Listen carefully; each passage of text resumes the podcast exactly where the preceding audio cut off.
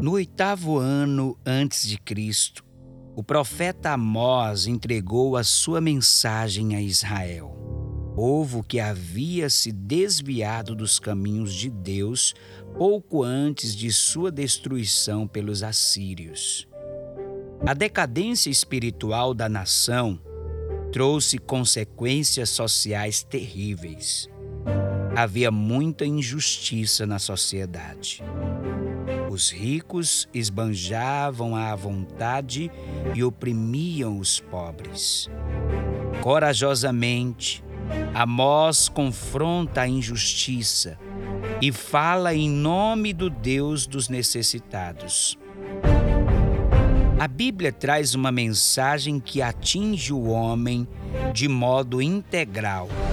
Seu enfoque não é materialista nem metafísico.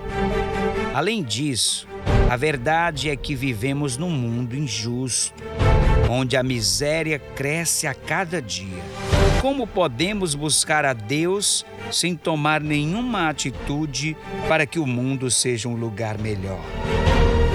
Quanta gente desperdiça dinheiro com futilidades, enquanto milhões vivem na miséria. Alguns poucos gastam somas monstruosas para cuidar de um cachorro ou oferecer um banquete.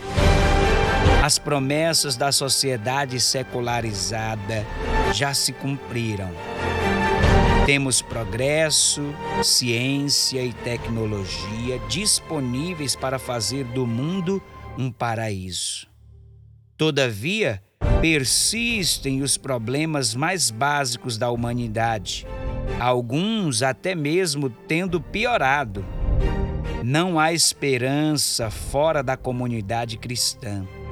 Os cristãos, a exemplo de Amós, precisam agir com determinação.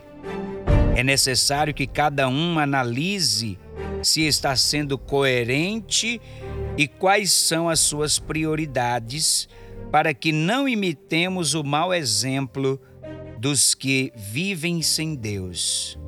Em geral, Deus não se manifesta fisicamente. Mesmo nos cultos cristãos, ele está presente espiritualmente.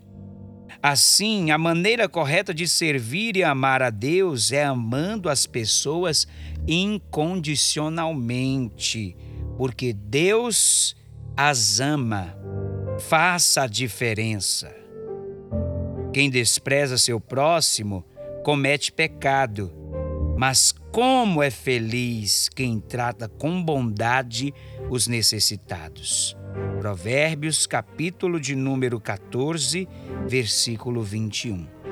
Eu sou o pastor Alain Amora e desejo que você seja muito edificado através deste devocional.